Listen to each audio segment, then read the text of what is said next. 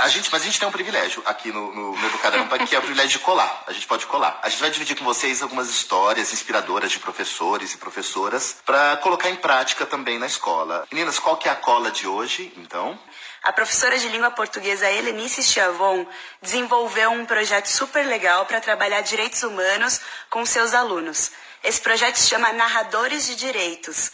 E aí, no final, o resultado desse projeto é que cada aluno produziu o seu próprio podcast contando a sua história. Bora escutar um pouquinho aí o que, que ela falou. O projeto Narradores de Direitos tem uma metodologia bastante simples. Consiste, em primeiro lugar, numa leitura bastante atenta e generosa de cada um dos 30 artigos da Declaração dos Direitos Humanos. Em seguida, acontecem os debates, sempre mediado pelo professor, é claro. O passo seguinte é abrir espaço para as narrativas pessoais, aquelas de vida, de memória, de experiência, tão fundamentais para criar e projetar cenários de aprendizagem. E foi exatamente isso que fizemos. E um estudo animado sobre o gênero podcast. Tudo isso embasou as suas narrativas, viabilizando os 26 podcasts sobre direitos humanos. Olha que bacana, né? Parabéns para a professora, em primeiro lugar, que ela trouxe um projeto extremamente simples de ser executado. É, que você consegue envolver toda essa comunidade. Realístico, né? Realístico, né? Sim, e que você de fato vai trazer família, os alunos, o engajamento numa linguagem atual que ela ainda está trabalhando em cima do podcast, que vai despertar o interesse deles.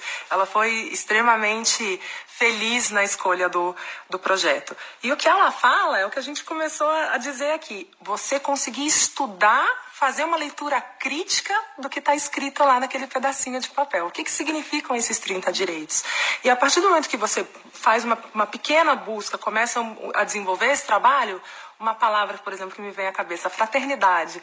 Muitas vezes os alunos não sabem, está lá, está na declaração que né, o espírito de fraternidade. O que, que é fraternidade? Quando os alunos começam a buscar isso, a fazer essa pesquisa, eles entendem que isso não acontece dentro da escola. Quando ela pede para abrir o espaço para o relato pessoal, você consegue sensibilizar o outro que nunca parou para pensar nessa situação talvez por conta de um privilégio. Então você consegue desconstruir o que você entendia por direitos humanos e de uma forma prática, realista, possível, a gente isso tudo passa a fazer sentido. Com certeza. Também gostaria de parabenizar essa professora. É uma iniciativa muito interessante e dentro disso que você está dizendo, eu me lembrei de uma frase até do, do Mandela que hum. separei para trazer, né? que ninguém nasce odiando outra pessoa pela cor de sua pele, por sua origem ou ainda por sua religião. Para odiar, as pessoas precisam aprender. E se podem aprender a odiar, elas podem é, ser ensinadas a amar.